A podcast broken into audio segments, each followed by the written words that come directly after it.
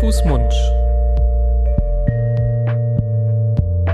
Der Podcast über Kinder- und Jugendmedizin.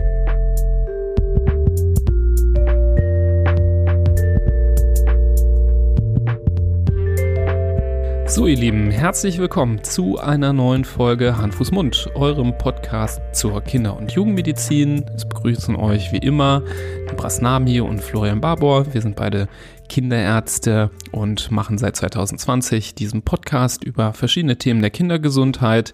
Heute haben wir uns tatsächlich endlich mal ein sehr wichtiges Thema vorgenommen, das bereits lange auf unserer Liste steht. Es soll über das kritische Thema des Übergewichts im Kindesalter gehen und des besonders schweren Übergewichts, ähm, auch Adipositas genannt. Und ja, für dieses Thema haben wir einen ganz tollen Interviewgast gewinnen können. An unserer Seite zugeschaltet ist heute Professor Berthold Koletzko. Und ja, wenn es in Deutschland um Kinderernährung geht, dann ist er wirklich einer der besten Ansprechpartner, einer der absoluten Experten in diesem Bereich. Wir freuen uns, dass er heute dabei ist. Ja, und wir begrüßen Herrn Professor Koletzko bei uns im Podcast. Ähm, danke, Herr Professor Koletzko, dass Sie heute sich die Zeit genommen haben, dabei zu sein. Sehr gerne, einen schönen Tag. Sie sind ja ähm, wirklich ein ausgewiesener Experte zum Thema Ernährung bei Kindern. Deswegen freuen wir uns, Sie hier begrüßen zu dürfen. Vielleicht können Sie sich den Hörerinnen und Hörern noch mal ganz kurz vorstellen und vielleicht auch ja von der spannenden Stiftung, in der Sie arbeiten, ähm, berichten. Ja klar, gerne. Ich bin Kinder- und Jugendarzt und arbeite an der Universität München, an der dortigen Kinderklinik und beschäftige mich äh, schwerpunktmäßig mit Fragen des Stoffwechsels und der Ernährung im Kindes- und Jugendalter. Und wie Sie schon gesagt haben, bin ich daneben bei noch tätig in der Stiftung Kindergesundheit, eine Stiftung, die wir vor 25 Jahren schon gegründet haben, um Gesundheitsförderung und Prävention im Kindes- und Jugendalter ähm, zu, zu fördern. Und unter anderem ähm, führt die Stiftung Präventionsprojekte durch in Kindergärten und Schulen. In den Kindergärten das Tigerkids-Projekt, in Schulen das Raccoons-Projekt, große Projekte, die äh, bundesweit ähm, Gesundheit fördern und auch zum heutigen Thema ähm, Übergewicht und Adipositas vorbeugen. Ja, ich glaube, bei keinem anderen Thema spielt Prävention auch so eine große Rolle ähm, wie bei Übergewicht und Adipositas. Da kann man schon ganz viel machen und ich äh, denke, dass ja auch ganz viele von den Zuhörern und Zuhörerinnen eben Kinder haben, wo ja vieles ähm, durch Prävention noch beeinflussbar ist oder aber auch ähm, vielleicht ein Übergewicht vorliegt und wir natürlich auch darüber mal sprechen möchten. Aber ich denke, wir fangen am besten an, indem wir einleiten mit Definitionen eben, was ist überhaupt Übergewicht oder Adipositas, was sind die Unterschiede und wie wird das bei Kindern definiert? Könnten Sie uns das vielleicht nochmal sagen? Also Übergewicht und Adipositas sind eigentlich definiert durch ein zu hohes Gewicht für die Körperlänge. Äh, alle Eltern kennen im gelben Heft diese perzentilen Kurven am Ende. Und da gibt es ja die Kurven für Gewicht und Länge. Und es gibt solche auch für die Körpermasse, die auf die Länge bezogen ist. Ist ja klar, ein Kind, das groß ist, wiegt im Mittel auch mehr an Kilogramm als ein Gewicht, ein Kind, das klein ist. Und deswegen nutzen wir für die Definition von Übergewicht und äh, Adipositas die für die Körperlänge korrigierten Maße. Wir nennen das den Körpermassenindex, Body Mass Index oder BMI. Und genau wie bei den perzentilen Kurven für die Länge gibt es da eine 90% Kurve und eine 95 oder 97% Kurve. Und das ist eigentlich die, der Grenzwert für Übergewicht und Adipositas. Also Adipositas ist die besonders schwere Form des Übergewichtes und man kann auch sagen die krankhafte Form des Übergewichtes. Das, das Übergewicht beziehungsweise Adipositas weltweit beziehungsweise in den industrialisierten Ländern ein ganz erhebliches Problem ist, ist, glaube ich, auch unserer Hörerschaft äh, geläufig und dessen äh, ist man sich so doch einigermaßen bewusst. Wie, wie schwerwiegend ist denn das Problem und wie bedrohlich äh, ist denn dieses gesundheitliche Problem des Übergewichts, gerade was die Kinder angeht, in unserem Breiten? Also in der Tat, es hat ja sozusagen explosionsartig zugenommen. Wir haben in den letzten vier Jahrzehnten ähm, eine Zunahme der krankhaften Adipositas um mehr als das Achtfache gesehen bei Kindern und Jugendlichen. Und das hat ja nicht nur Konsequenzen für das Aussehen und für die Größe des Hemdes und der Hose, sondern es hat ja auch starke Auswirkungen für Wohlbefinden und auch für die Gesundheit, auch für die langfristige Gesundheit. Wir haben als größte Bedrohung der Gesundheit für Kinder, die heute geboren werden, die sogenannten nicht übertragbaren Erkrankungen, non-communicable diseases wie Diabetes, Herz-Kreislauf-Erkrankungen, äh, Schlaganfälle und auch bestimmte Formen äh, der Krebserkrankungen, die durch Lebensstil stark beeinflusst sind. Und da spielt Übergewicht und Adipositas lebenslang eine ganz entscheidende äh, Rolle als Risikofaktor. Die Weltgesundheitsorganisation für Europa sagt, mehr als 90 Prozent der Todesfälle in Europa sind bedingt durch diese nicht übertragbaren Erkrankungen und mehr als 85 Prozent der verlorenen guten Lebensjahre, der gesunden Lebensjahre sind durch diese nicht übertragbaren Erkrankungen ähm, bedingt. Das heißt, die Vorbeugung von Übergewicht, die Bekämpfung von Übergewicht hat ganz weitreichende Konsequenzen für die Lebenschancen und Lebensqualität von Kindern ähm, ja, das sollte das Ziel sein, auch dieser Folge, dass man ähm, auch die Aufmerksamkeit weckt in diese Richtung, um eben genau das zu erreichen. Ähm, die Wissenschaft hat sich ähm, ja viel auch auseinandergesetzt mit äh, eben Risikofaktoren, die ähm, Übergewicht und Adipositas äh, begünstigen können bei Kindern, bis hin eben sogar noch vor der Geburt. Können wir da vielleicht nochmal drüber sprechen? Was sind so die ersten Risikofaktoren im Leben und was sind vielleicht auch im späteren Verlauf so die wichtigsten Aspekte? Also Ganz einfach gesagt, es ist natürlich ein Missverhältnis zwischen der Menge an Kalorien, die man zu sich nimmt und der Menge an Kalorien, die man verbraucht. Und die Menge an Kalorien, die man verbraucht, ist natürlich ganz stark abhängig vom Ausmaß der Bewegung. Also je mehr ein Kind sitzt vorm Bildschirm, auf dem Sofa, äh, sich wenig bewegt, umso weniger Kalorien braucht es auch und umso problematischer ist es dann, wenn es viel energiedichte Speisen, Fast Food, äh, die Fertigpizza äh, gerne isst. Das ist sozusagen die einfache Betrachtung, Betrachtungsweise. Zu viel gegessen, zu wenig bewegt. Ähm, aber die Realität ist natürlich komplizierter, wie immer in der Biologie, weil es noch viele andere Einflussfaktoren gibt. Und Sie sind gerade schon eingegangen auf die frühen Risikofaktoren. Das ist ein ganz spannendes Thema, wo wir in den letzten Jahren sehr, sehr viel gelernt haben, dass die Weichenstellung für das Risiko von Übergewicht tatsächlich schon vor und in der Schwangerschaft ähm, beginnt und auch im Säuglingsalter sehr stark weiter beeinflusst wird. Also man weiß zum Beispiel, wenn eine Frau übergewichtig in die Schwangerschaft geht, zu Beginn der Schwangerschaft übergewichtig ist, dann ist das lebenslange Risiko ihres Kindes übergewichtig zu werden verdoppelt. Und wenn sie adipös ist, ist das kind, kindliche Risiko verdreifacht. Das heißt also, eine wichtige Präventionsmaßnahme ist, dass wir Frauen motivieren, die schwanger werden wollen, ähm, ihr Gewicht etwas stärker in Richtung Normalgewicht hin zu bewegen. Sie müssen nicht normalgewichtig werden, aber schon ein bisschen äh, eine Verbesserung des Gewichts in Richtung Normalgewicht ist ein großer Vorteil für das Kind. In der Schwangerschaft gibt es auch Risikofaktoren. Zum Beispiel, wenn eine Frau einen Gestationsdiabetes hat, der nicht gut behandelt ist, steigt das Risiko, weil dadurch die Körperfettablagerung schon beim ungeborenen Kind steigt und das hat dann Auswirkungen auch auf das Wachstum nach der Geburt. Und nach der Geburt spielt zum Beispiel die Säuglingsernährung eine Rolle. Kinder die gestillt werden, haben so zwischen 10 und bis zu 20 Prozent weniger Risiko, später übergewichtig zu sein als Kinder, die nicht gestillt werden. Und auch bei der Beikost gibt es Risikofaktoren, zu viel Zucker und zu viel äh, tierische Eiweiße in der Beikost äh, spielen eine Rolle. Zum Beispiel, wenn ein Kind schon im ersten Lebensjahr viel normale Kuhmilch, Trinkmilch zu trinken bekommt, dann ist das ein Faktor, die, dass die Übergewichtswahrscheinlichkeit deutlich erhöht. Also es ist ein bisschen kompliziert, aber der Kinder- und Jugendarzt, die Kinder- und Jugendärztin äh, sind ja immer dazu da, die ähm, Beratung zu leisten und zu sagen, hier kann man es noch besser machen. Hm. Ja, Sie haben das sehr bildlich und, und gut nachvollziehbar geschildert, dass es irgendwie losgeht mit dem Überschuss an Kalorien im Vergleich zu dem Verbrauch. Und dann, wenn man tiefer in die Sache reingeht, dann wird es natürlich komplizierter und je tiefer man sich reinbewegt, desto mehr kann man aber auch vielleicht die Zusammenhänge verstehen. Jetzt Sie haben schon den Zucker angesprochen, der gerade im ersten Lebensjahr wahrscheinlich auch im Vergleich zur Muttermilch in der Säuglingsnahrung eine Rolle spielt.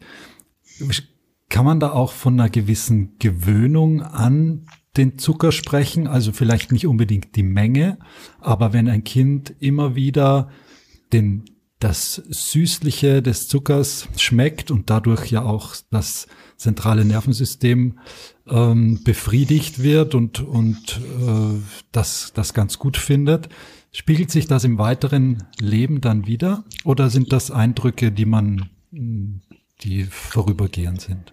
Nein, also dafür gibt es tatsächlich ähm, Daten. Ähm, die Säuglingsnahrungen sind nicht so sehr das Problem. Die modernen Säuglingsnahrungen enthalten ungefähr die gleiche Menge an Milchzucker wie äh, die Muttermilch und sind auch nicht süßer. Manche Folgenahrungen sind süßer und haben andere Zucker. Es ist also lohnend, wenn man eine Säuglingsnahrung ähm, auswählt, hinten aufs Etikett zu gucken, ist da Laktose, Milchzucker drin oder sind da andere Zucker drin? Also wenn es eine Nahrung ist, die nur Laktose hat, wie die meisten Anfangsnahrungen, die Einernahrung und die Pränahrung, dann ist das eigentlich kein Problem. Das Problem ist, wenn zusätzlich andere ähm, Süßigkeiten, Zuckerquellen in der Säuglingsernährung dazukommen, zum Beispiel gesüßte Getränke, zuckerhaltige Getränke, Babytees, Fruchtsäfte, andere süße Getränke, die eigentlich ein Säugling gar nicht braucht. Da weiß man, dass Kinder, die äh, süße Getränke regelmäßig im ersten Lebensjahr bekommen, dass sie später auch mehr Süßes verzehren und dass sie ein höheres Risiko haben im Schulalter für Übergewicht. Es scheint also so zu sein, dass der, äh, die angeborene Präferenz für Süßes, Säuglinge mögen gerne Süßes, die Muttermilch hat ja auch eine gewisse Süßigkeit, dass die verstärkt wird, wenn viel Zucker zugeführt wird im ersten Lebensjahr, so dass wir nicht nur wegen des Schutzes vor der Karies, wo ja Zucker ein großer Risikofaktor ist, sondern auch wegen des Schutzes vor dem Übergewichtsrisiko sehr dazu raten, mit Zucker zurückhaltend zu sein im ersten Lebensjahr, so wenig Zucker wie möglich. Ja, tückisch ähm, finde ich, sind ja auch teilweise die, ähm, die Beikostmöglichkeiten, äh, die man zum Beispiel fertig kaufen kann ähm, im, im Laden. Da gibt's glaube ich, auch eine sehr, sehr große Diskrepanz zwischen dem, was, ähm, glaube ich, nach EU-Regularien an Zucker drin sein darf in so einem äh, Babybrei im Vergleich zu dem, was wir empfehlen würden.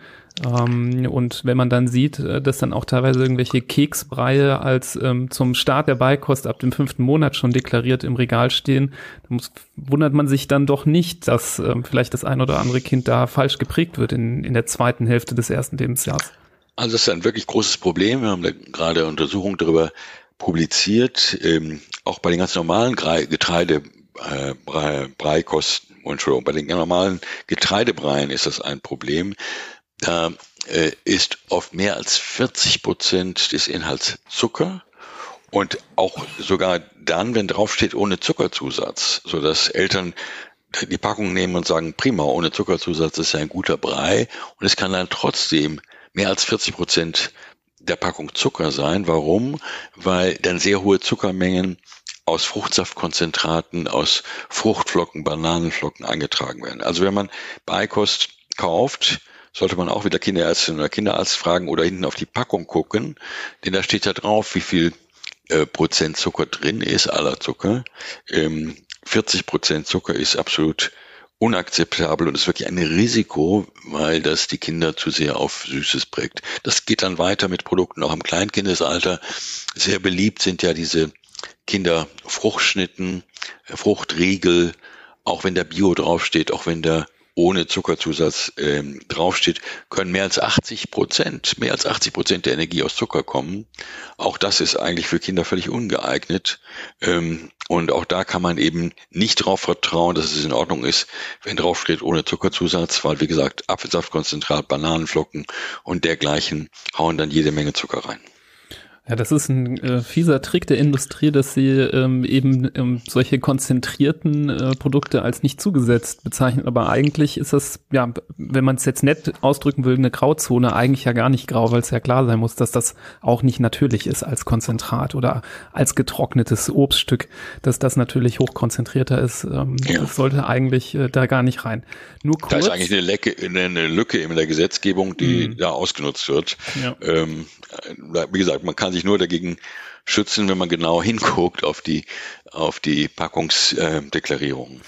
Nur kurz, kann man auch ähnliches für Salz sagen? Auch da sagt man ja vor dem ersten Geburtstag, aber auch jetzt vielleicht im zweiten Lebensjahr äh, nicht zu viel. Ähm, natürlich einerseits auch wegen ähm, Assoziationen zum Bluthochdruck, die ja auch früh schon festzustellen sind, aber auch Salz so als geschmacksprägender äh, Stoff, kann man da auch eine Verbindung herstellen zu später vielleicht einer ja, größeren Hunger auf salzige Snacks, äh, die ja auch nicht unbedingt zu den gesunden Lebensmitteln gehören?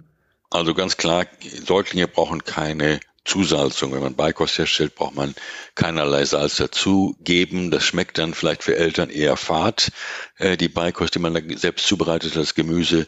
Aber für den Säugling ist das okay. Ähm, es gibt gute Daten, Sie haben es angesprochen, eine alte Studie schon aus den Niederlanden, dass Säuglinge, die viel Salz bekommen, ersten Lebensjahr mit der Beikost, dass die tatsächlich auch Jahre später einen höheren Blutdruck haben. Ähm, da weiß man nicht ganz genau, wie der Mechanismus ist. Es könnte möglich sein, dass diese vermehrte Salzzufuhr im Säuglingsalter eben auch die den Salzhunger, die Salzpräferenz fördert und deswegen die Kinder einen höheren Blutdruck später haben, wenn sie dann auch mehr Salz verzehren. Es könnte aber auch ein anderer Mechanismus sein. Zum Salz wissen wir weniger als zum Zucker über die Geschmacksprägung. Das sind mehr Annahmen, da haben wir weniger Daten, aber die einfache Botschaft ist, nicht zusalzen im Säuglingsalter. Hm. Jetzt haben Sie eingangs ja die Zahlen genannt, wie, wie sich das äh, mit dem Übergewicht bei Kindern entwickelt hat in den letzten Jahren, die ja schon für sich genommen erschreckend genug sind. Ähm, und Ihre Stiftung, die Stiftung Kindergesundheit, die kämpft ja wahrscheinlich je moderner die Zeit ist und je moderner die Jahre ins Land schreiten, umso mehr irgendwie gegen ja fast Windmühlen der Gesellschaft, die da ihr das ihrige tun. Der ähm, Nibras hat es gerade schon gesagt, es wird natürlich anders deklariert, was in diesen Lebensmitteln drinnen ist. Da gibt es eine ganze Menge an Schlupflöchern und an äh, hinterlistigen Versuchen, das, das Ganze zu verstecken. Und wenn Sie das äh, mit der Stiftung Kindergesundheit da ja, zum einen wahrscheinlich äh, etwas aufdecken wollen, zum anderen natürlich auch dagegen agieren wollen, haben sie wahrscheinlich alle Hände voll zu, zu tun. Was, was sind denn ihre, was sind denn die Haupthebel, die man hier am besten außer Kraft setzen müsste, damit dieses gesellschaftliche, die gesellschaftliche Normalität der Überernährung nicht mehr so funktionieren kann?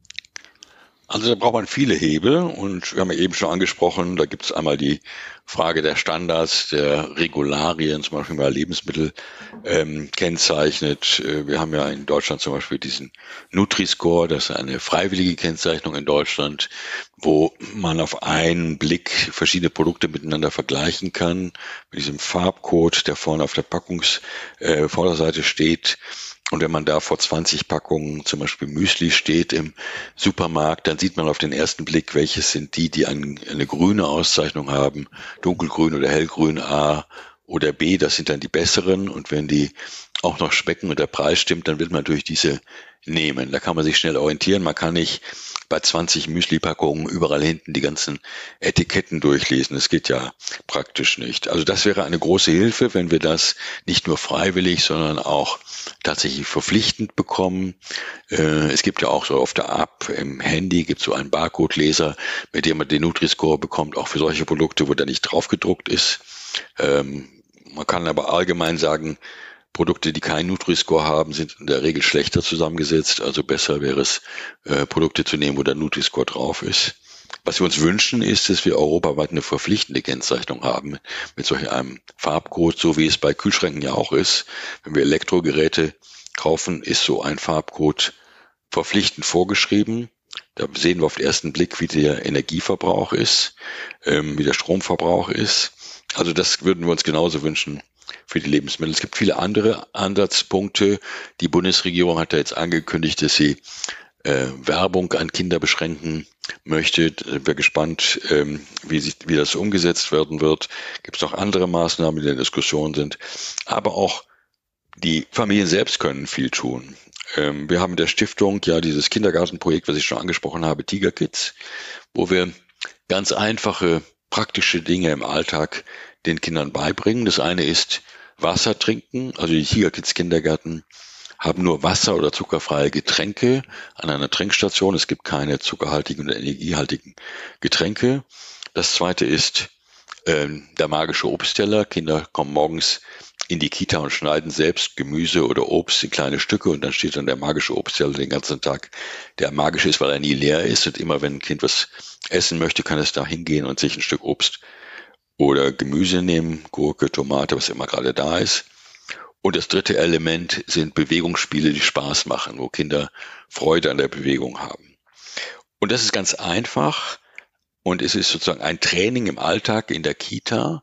Und wir haben gesehen, dass das wirklich funktioniert. Wir haben dann bei 2000 teilnehmenden Kindern, die in Tiger Kids Kindergärten oder solchen ohne Tiger Kids waren, geschaut, wie ist das zu Hause und haben gesehen, dass mit Tiger Kids tatsächlich zu Hause, nicht im Kind in der Kita, sondern zu Hause weniger gesüßte Getränke getrunken werden, mehr Obst und Gemüse gegessen wird, also der Alltag die Gewohnheit prägt. Und wir haben auch gemessen, dass die Kinder fitter sind nach einem Kindergartenjahr, dass sie weiter springen können, dass sie besser hüpfen können, äh, wenn sie mehr solche Bewegungsspiele machen. Und wir haben gesehen, nach einem Kindergartenjahr haben wir schon 30 Prozent weniger Übergewicht gehabt mit diesem Ticker-Kids-Konzept. Also ganz einfach und das können Familien auch zu Hause machen. Ähm, zuckerhaltige Getränke, Limonade rauswerfen, ähm, statt des Schokoriegels, statt der Kekse als regelmäßigen Snack lieber ein Stück Apfel, ein Stück Banane, ein Stück Gurke oder Tomate. Ja, das sind super wertvolle Tipps, ähm, wo man natürlich als Familie, äh, äh, schicke ich auch nochmal an die einigen Großeltern, die hier auch zuhören, auch nochmal den Hinweis raus, da müssen wirklich auch alle ja irgendwie in einem Boot sein. Ähm, ist ja nicht selten so, dass die Kinder dann doch äh, dann bei Oma und Opa sich da frei am Schrank bedienen dürfen und ähm, da vielleicht dann doch eine etwas äh, legerere ähm, ja, Maßgabe herrscht. Also da muss man, glaube ich, dann auf allen Ebenen gucken, dass man da zusammenhält bei dem Thema. Vor allem, wenn es vielleicht darum geht, auch ein begonnenes Übergewicht auch wieder loszuwerden, dann wird ja immer schwerer, ähm, je mehr äh, ja, Übergewicht schon vorhanden ist. Richtig, aber ich plädiere auch für Gelassenheit. Es ist nicht schlimm, wenn bei den Großeltern mal was völlig Verrücktes auf den Tisch kommt oder beim Kindergeburtstag oder so. Das ist alles nicht tragisch. Wir wollen keine Verbote.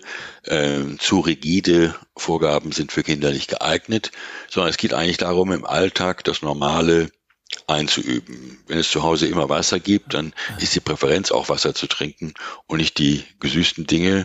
Und wenn dann irgendwann mal äh, bei einem Freund ähm, die Orangenlimonade auf dem Tisch getrunken wird, ist es gar nicht tragisch. Mhm. Also man sollte auch nicht zu verbissen sein und Kinder Kinder sein lassen und Großeltern dürfen Enkelkinder auch mal verwöhnen. Ja, nee, danke für den, äh, für den, für den, für die Richtigstellung. So, so wollte ich es auch gar nicht so hart ausdrücken. Nur ähm, da gibt es ja auch doch äh, Kinder, die, sagen wir mal, jeden Nachmittag bei den Großeltern sind und da vielleicht doch ein Maß zu viel Verwöhnung abbekommen.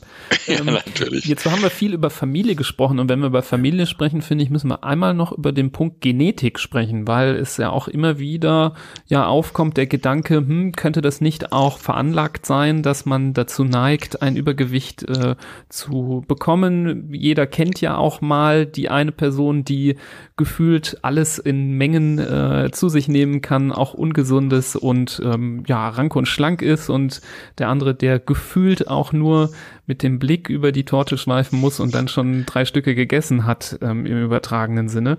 Ähm, was gibt es da für Evidenz? Ähm, kann man so die in Anführungsstrichen schweren Knochen auch mal erben von den Eltern? ja, also das hört man immer wieder in der Sprechstunde.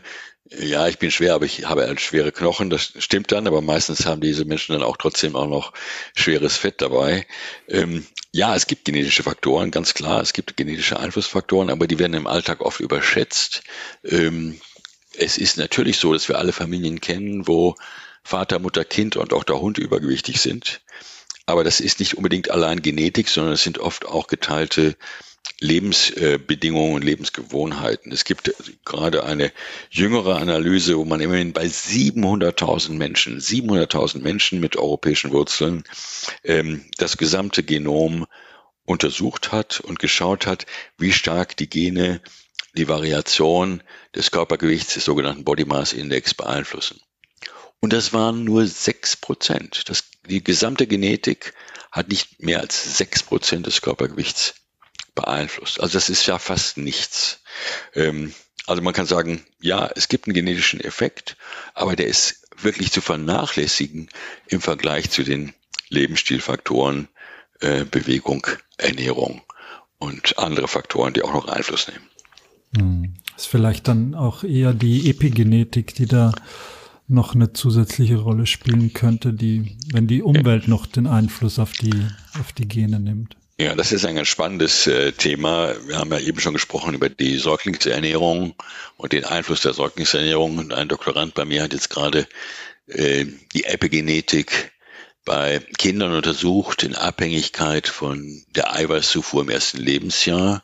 Ich habe eben schon gesagt, viel Kuhmilch ist ein Problem fürs Übergewicht, weil äh, damit das Gewicht steigt. Und das scheint das Kuhmilchprotein zu sein. Und wir haben gesehen in dieser Untersuchung aus zwei großen Studien, dass tatsächlich Kinder, die mit einem Jahr mehr tierische Proteine zu sich nehmen, im Schulalter sieben bis zwölf Jahre starke epigenetische Veränderungen haben, dass das miteinander zusammenhängt. Also das scheint tatsächlich ein Mechanismus zu sein, dass sozusagen die Aus Prägung des Auslesen äh, von Genen beeinflusst wird durch frühe Ernährungs- und Umweltfaktoren. Hm. Ja, schlägt wieder in die Kerbe, dass äh, Kuhmilch eigentlich in diesen Maßen, wie es in unserem breiten am Frühstückstisch und sonst in der Flasche landet, ja bei den Kindern in der Form nichts zu suchen hat oder einfach über die Maßen überdosiert ist und zu, ich meine, wir sprechen immer wieder über den, die Eisenmangelanämie. Ähm, Sie erzählen uns gerade die wirklich interessanten Zusammenhänge mit dem späteren Übergewicht. Also es unterm Strich bleibt nicht viel Gutes hängen an der Kuh.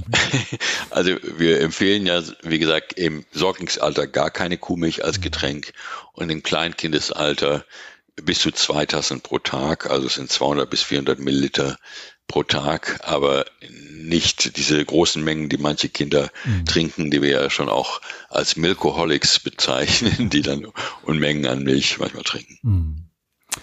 Wie geht's denn weiter mit, mit den übergewichtigen Kindern? Die werden ja ähm, irgendwann erwachsen und ähm, kriegen vielleicht natürlich dann anderes, ähm, eine andere Wahrnehmung ihres eigenen Körpers. Ähm, kriegen die dann die Kurve noch, äh, die, die Übergewichtskurve oder ist einmal, einmal in den Übergewichtstopf gefallen lebenslange, lebenslanges Übergewicht?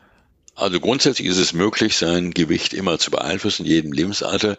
Das Problem ist, dass es nicht einfach ist und dass es sehr viel Konsequenz und Disziplin braucht, um das wirklich äh, zu erreichen, weil das schafft man ja nicht in drei Tagen. Da muss man langfristig konsequent bleiben und das ist im Alltag einfach sehr schwer, vor allen Dingen, wenn sich bestimmte Gewohnheiten eingeschliffen haben. Die Realität ist, dass von Kindern und Jugendlichen, die stark übergewichtig oder adipös sind, zwei Drittel auch im Erwachsenenalter adipös bleiben. Das heißt, die wenigsten schaffen es tatsächlich, ähm, eine Wende zu erzielen.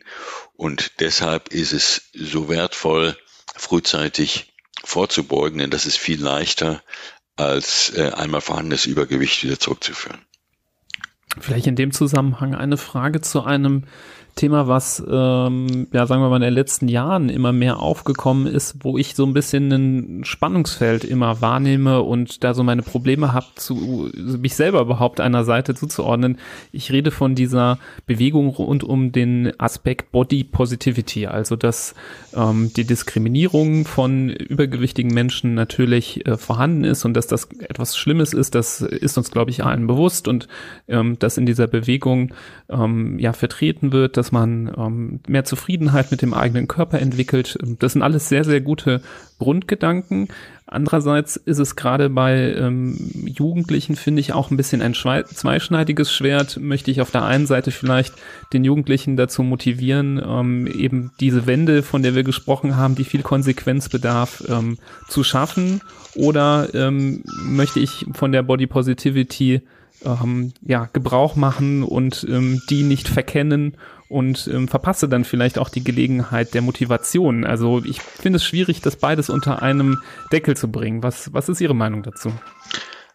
Also es ist, Moment, geht mein Handy gerade, ich muss mal gerade leise stellen, Entschuldigung.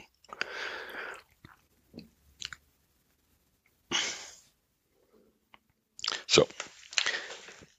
Das ist in der Tat ein Problem, dass Kinder, die übergewichtig sind, ähm, oft ein schlechtes Selbstbewusstsein haben, dass sie die Erfahrung gemacht haben, gehänselt zu werden wegen ihres Übergewichtes, dass sie natürlich in ihrer Bewegung nicht so fix sind und dann im Sportunterricht eher benachteiligt sind und ähm, auch da sich äh, schlimme Kommentare anhören äh, müssen. Also deshalb ist es uns schon ein großes Anliegen, auch bei übergewichtigen und adipösen Kindern und Jugendlichen das Selbstbewusstsein zu stärken und ihnen deutlich zu machen, dass sie viele Qualitäten und viele Stärken haben, auch wenn sie übergewichtig sind.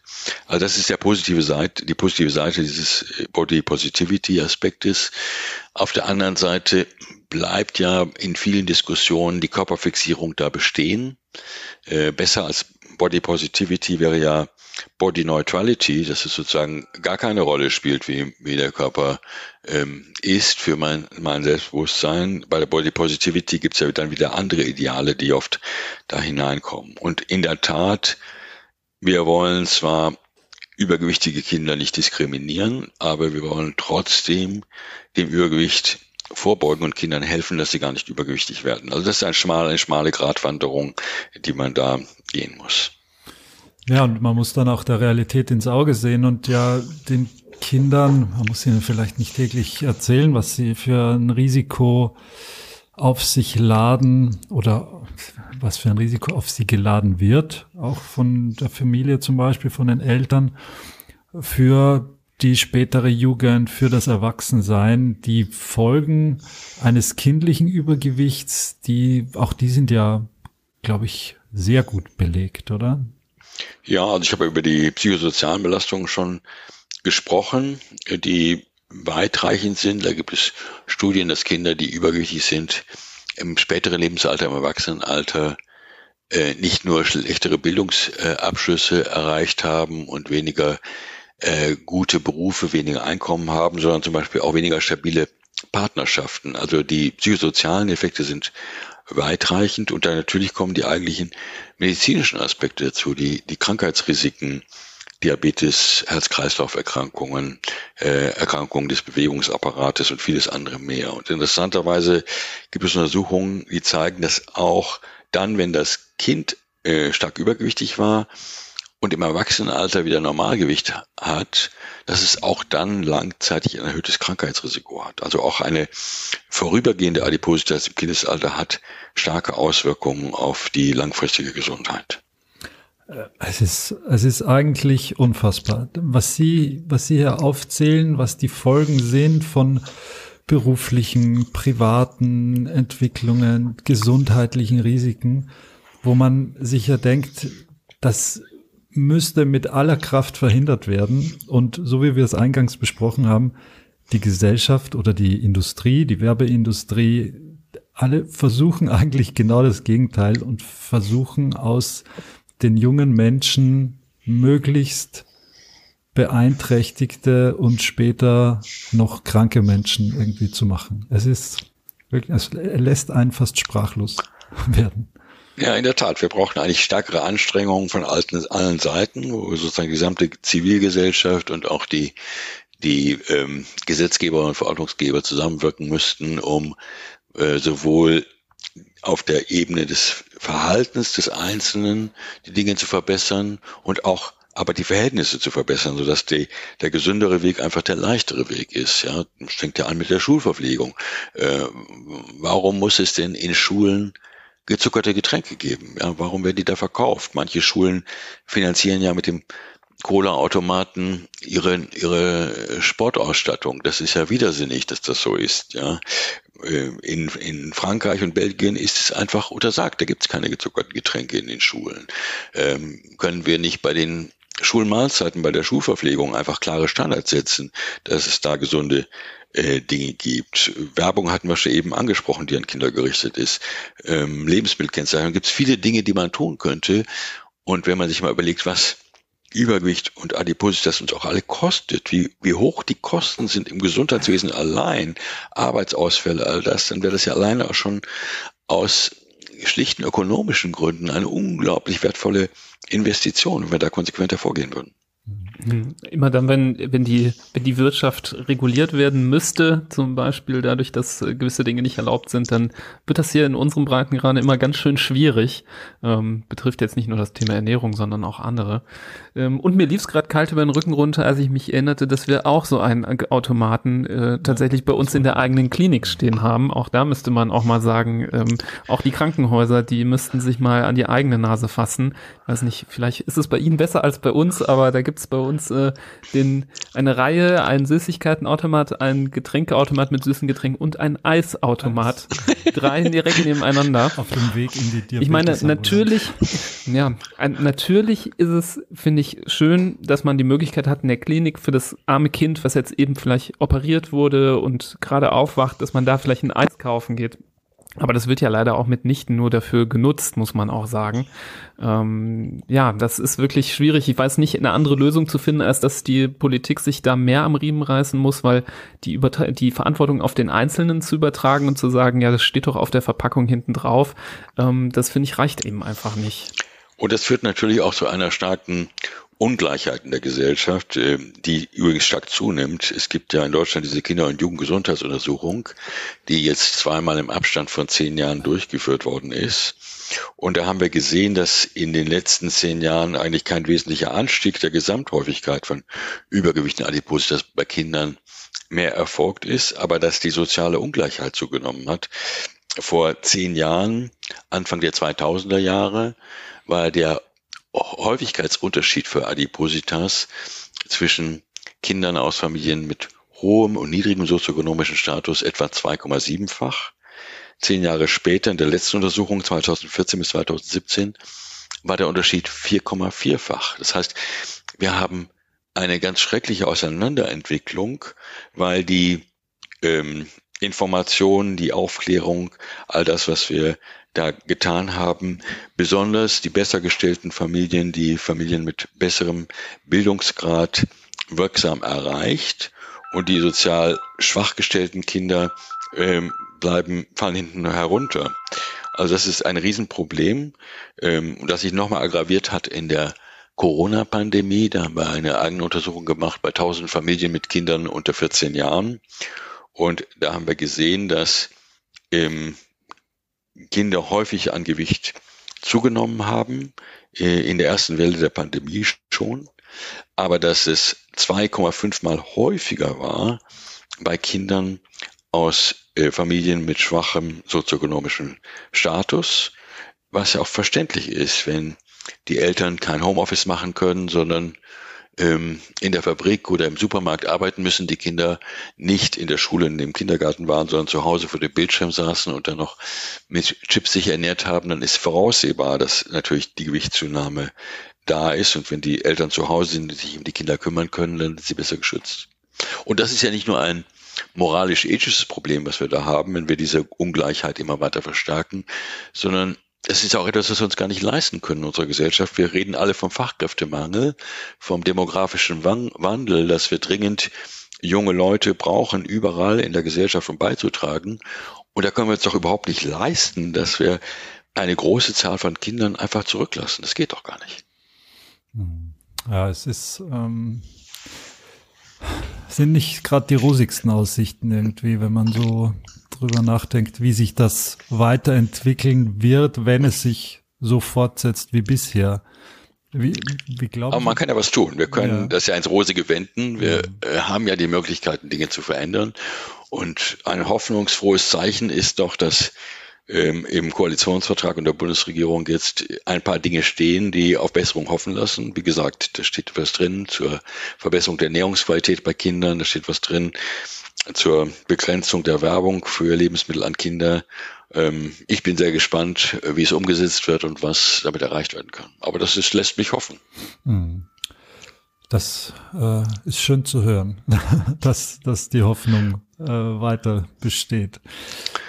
Wie, jetzt haben wir ganz viele Aspekte genannt, die dem oder die, die ein Übergewicht und eine Adipositas ähm, ermöglichen, vielleicht begünstigen. Auf der anderen Seite gibt es natürlich auch äh, hoffentlich unzählige Faktoren, ähm, wie man dem Ganzen begegnen kann. Jetzt haben Sie, also was mir total gut gefällt, ist dieser magische Kinderteller da im, im Kindergarten, der ja an Einfachheit gar nicht, fast gar nicht zu überbieten ist, aber trotzdem einfach grundlegende Änderungen bringen würde in vielen Einrichtungen. Haben Sie vielleicht noch so ein paar Punkte, wo Sie sagen, ja, wenn man die ins, in den Alltag, entweder in der Familie oder in der Einrichtung implementiert, dann würde man schon die eine oder andere Nadel äh, bewegen und, und zum anderen Ausschlag bringen? Nadel bewegen ist das Stichwort. Also Familien können natürlich äh, Bewegung bei ihren Kindern äh, zur Regel machen. Ja, und das geht nicht, indem man selber im Sessel sitzt und sagt, geh mal raus auf den Sportplatz, sondern das geht ja eigentlich am besten durch das Mitmachen, durch das eigene Vorbild, dass man äh, am Abend mit den Kindern nochmal aufs Rad steigt, dass man am Wochenende rausgeht auf den Bolzplatz oder eine Radtour macht oder laufen geht oder irgendetwas, was den Kindern einfach Spaß macht. Äh, das ist ganz wichtig. Bewegung soll den Kindern Spaß machen. Wenn es zur Qual wird, wird es auch nicht ähm, angenommen. Und das kann man aber tatsächlich äh, Kindern nahebringen. Man kann auch ihnen Freude ähm, im, im Sportverein nahebringen. Ähm, Bewegung im Alltag ist aber eigentlich noch wichtiger als der Sport. Also ähm, zur Schule, zur Kita laufen oder mit dem Rad fahren und nicht mit dem Mama-Taxi fahren. Ähm, die den Aufzug nur benutzen, wenn die Treppe kaputt ist ähm, und solche Dinge mehr. Also das ist ein einfach im Alltag umsetzbar. Und das gleiche gilt für die Ernährung. Auch da ist das Allerwichtigste ähm, das familiäre Vorbild, ähm, so dass man, ähm, dass man, ähm, Entschuldigung gegen das Telefon. Das gleiche gilt natürlich auch für die Ernährung. Auch da ist das Vorbild der Familie äh, entscheidend. Die gemeinsamen Mahlzeiten, viel selbst zu bereiten, viel Gemüse, viel Obst, äh, besser als Fertiggerichte. Damit ist schon sehr viel gewonnen. Ja, mir gefällt sehr, dass Sie nochmal sagen, wie wichtig die Vorbildfunktion auch ist. Ich finde, ich habe da unzählige Male es leider auch erlebt, wie man dann im Gespräch äh, in der Klinik zum Beispiel mit Patienten dann die Eltern äh, sogar bildlich wirklich wegrücken vom Kind und sagen, hör mal, was der Arzt sagt, hör mal, was die Ärztin sagt, ja, hör mal ganz genau zu und ich gedacht habe, nee, liebe Eltern, hört ihr doch mal bitte ganz genau zu, das ist in aller Regel ja auch kein Eigenwerk äh, des Kindes, was äh, sich ähm, da das Übergewicht äh, ja sich selbst verursacht hat, sondern es ist immer auch ein Familienthema, wo alle mit an einem Tisch sitzen müssen. Deswegen ganz wichtig äh, mit der Vorbildfunktion. Vielleicht noch ein Aspekt, der für uns auch ähm, hier sehr, sehr wichtig ist, weil uns das Thema persönlich sehr interessiert, weil wir auch im Podcast ähm, öfter drüber gesprochen haben. Es gibt ja immer mehr auch ähm, die Bewegung zu einer pflanzenbasierteren Ernährung, vegetarisch bis hin auch sogar zu vegan. Und wir persönlich ähm, vertreten ja auch äh, auch auf Basis ähm, Ernährungsempfehlungen äh, international, aber auch auf jüngeren Studien eine sehr, sehr, ja, sehr positive Einstellung zu solchen Ernährungsformen, immer auch mit dem Hinweis, klar, wenn sie richtig gemacht sind, also wenn man weiß, worauf man achten muss und auch gerade bei veganer Ernährung äh, Supplementierungen wirklich äh, streng durchführt, die absolut notwendig sind. Ähm, gibt es da auch Hinweise, ähm, wie das ähm, korreliert oder eben nicht korreliert mit Übergewicht? Ähm, tritt das seltener auf bei diesen Ernährungsformen?